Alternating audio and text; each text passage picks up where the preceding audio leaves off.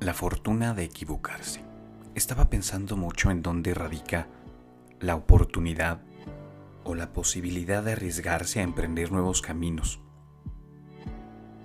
Caminos que puedan crear oportunidad, motivación, un descubrimiento de otras maneras de ver nuestro entorno.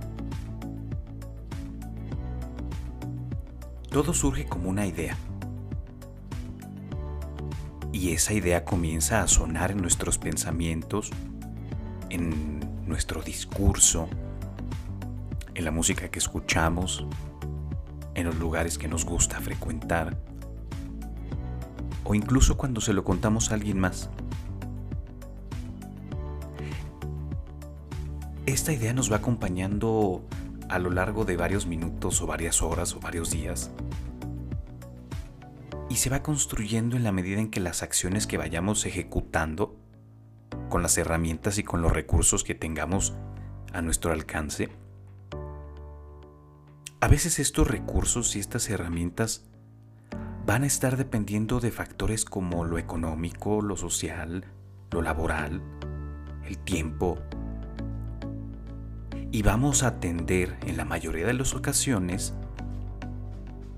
a todos estos elementos para poder concretar un proyecto específico, para lograr sacarlo adelante y generar este espacio de oportunidad y de motivación y de crecimiento que tanto hemos buscado o que tanto hemos necesitado. Hasta este momento todo nos suena muy claro porque la idea es nuestra y porque nosotros sabemos cómo queremos llevar a cabo esa idea o esas ideas. Y en conjunción de estas ideas, comencemos a crear un concepto, un concepto que sea capaz de responder a nuestras aspiraciones y a nuestros ideales y a nuestros anhelos, de sostenernos, de acomodarnos desde una perspectiva sólida, que se estructura esa necesidad. ¿Qué podría frenar el desarrollo de esta idea convertida ya en un proyecto? Que muchas veces se quiere ver como un proyecto de vida, como la base de aquello que hemos deseado por mucho tiempo. Como la base que hemos querido ir elaborando y que por fin lo estamos comenzando a ver más allá de una idea. Comienza a ser un proyecto de vida. Se dibuja como una posibilidad de crecer, de madurar, de establecerse como una persona responsable, coherente, que va a dar un beneficio directo o indirecto a muchas de las personas que nos están rodeando o que van a rodearnos. ¿Qué podría salir mal frente a un plan que nos ha llevado mucho tiempo idearlo, crearlo, pensarlo, acomodarlo.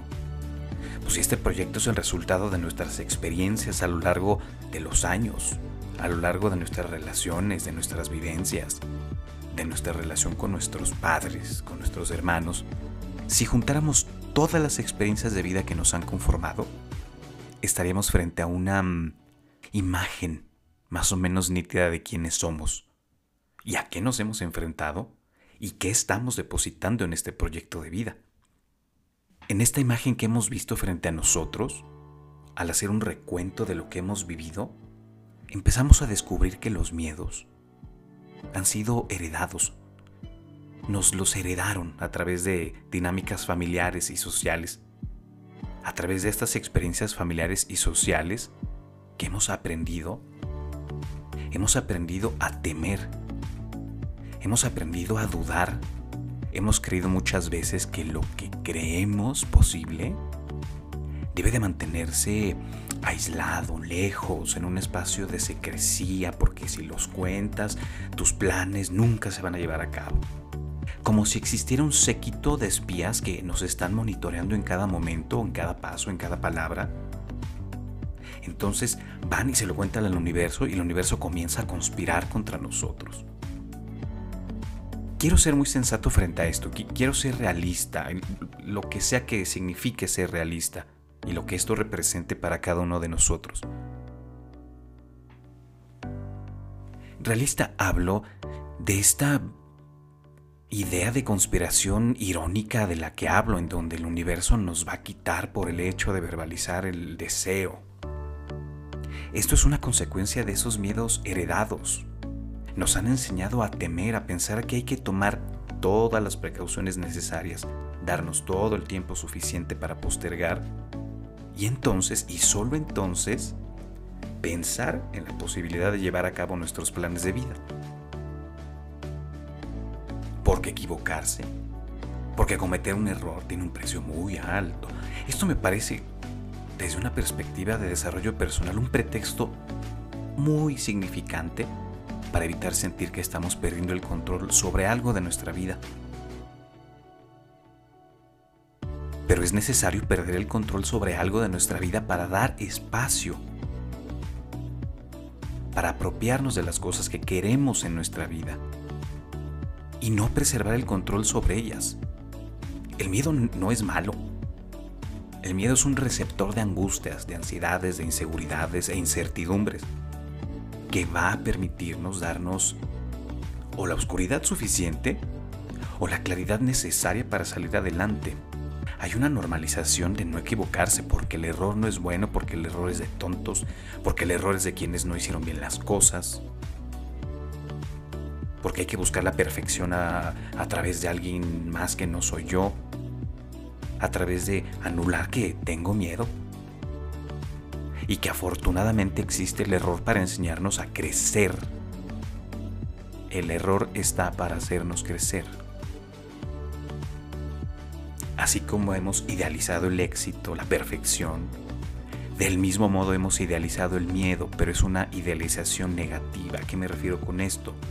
El miedo se convierte no en un motor, no en un propulsor del desarrollo, lo convertimos en un modelo de detención, de negación, de que no vamos a permitir equivocarnos y si nos equivocamos no somos exitosos, hemos fallado, le hemos fallado a los demás. Las expectativas son personales, son construidas a partir de quienes nos rodean, sí, pero surgen desde nosotros, surgen a partir de este anhelo de materializar nuestros deseos, porque sin deseos nos morimos, simbólicamente. Sin deseo vamos aislados, sin deseo no podemos amar, no podemos abrazar el crecer.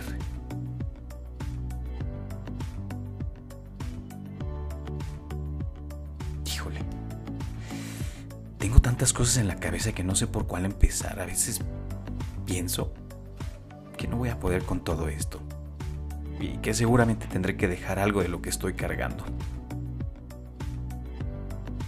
¿Cuántas veces no hemos sentido la necesidad de renunciar? Por miedo de renunciar, por temor a fracasar, por el temor a crecer. No es sencillo. Todas estas herencias familiares, sociales, con las cuales hemos crecido, vivido, habitado, no hablo que sean buenas o malas, solo que ya no funcionan para poder crecer. Ya comienzan a estorbar para poder crear nuevas oportunidades de vernos desde necesidades, nuevas aspiraciones.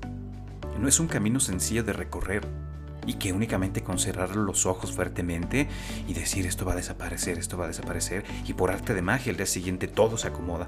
No, les tengo una mala noticia, no es así. No quiero tachar de ingenuos a aquellos que creemos que con cerrar los ojos y abrirlos, al día siguiente todo puede cambiar. Pero es que es un deseo, sí, es un deseo querer eso. Es una necesidad desapegarnos de esta angustia de no poder salir adelante. Y ahí, en el miedo, encontraremos herramientas de crecimiento muy profundas. En un primer momento, muy posiblemente nos veremos rodeados de sentimientos que ya no queríamos sentir, que pensábamos que por haber ejercido una acción en la cual buscábamos desarrollarnos, todo lo que nos angustiaba iba a desaparecer. Y por el contrario, resulta que todo está más vivo, que todo está más presente, que nos sentimos mucho más cercanos a estas emociones de angustia, de ansiedad. Y ese, ese es el punto medular de esta reflexión. ¿Cómo traer al presente esas emociones? ¿Cómo poderlas dialogar? Y representar en mejores maneras de vincularnos con el afuera en mejores maneras de vincularnos con las oportunidades que la vida nos está ofreciendo. Oportunidades que hemos creado con nuestras herramientas, con nuestros alcances, con nuestras oportunidades. No quiero idealizar tampoco el error o el fracaso o el arriesgarse, porque es cierto que no todos son o somos capaces de arriesgarnos, porque a veces lo que dejamos de lado puede ser muy doloroso de recuperar, o incluso nunca volverlo a ver.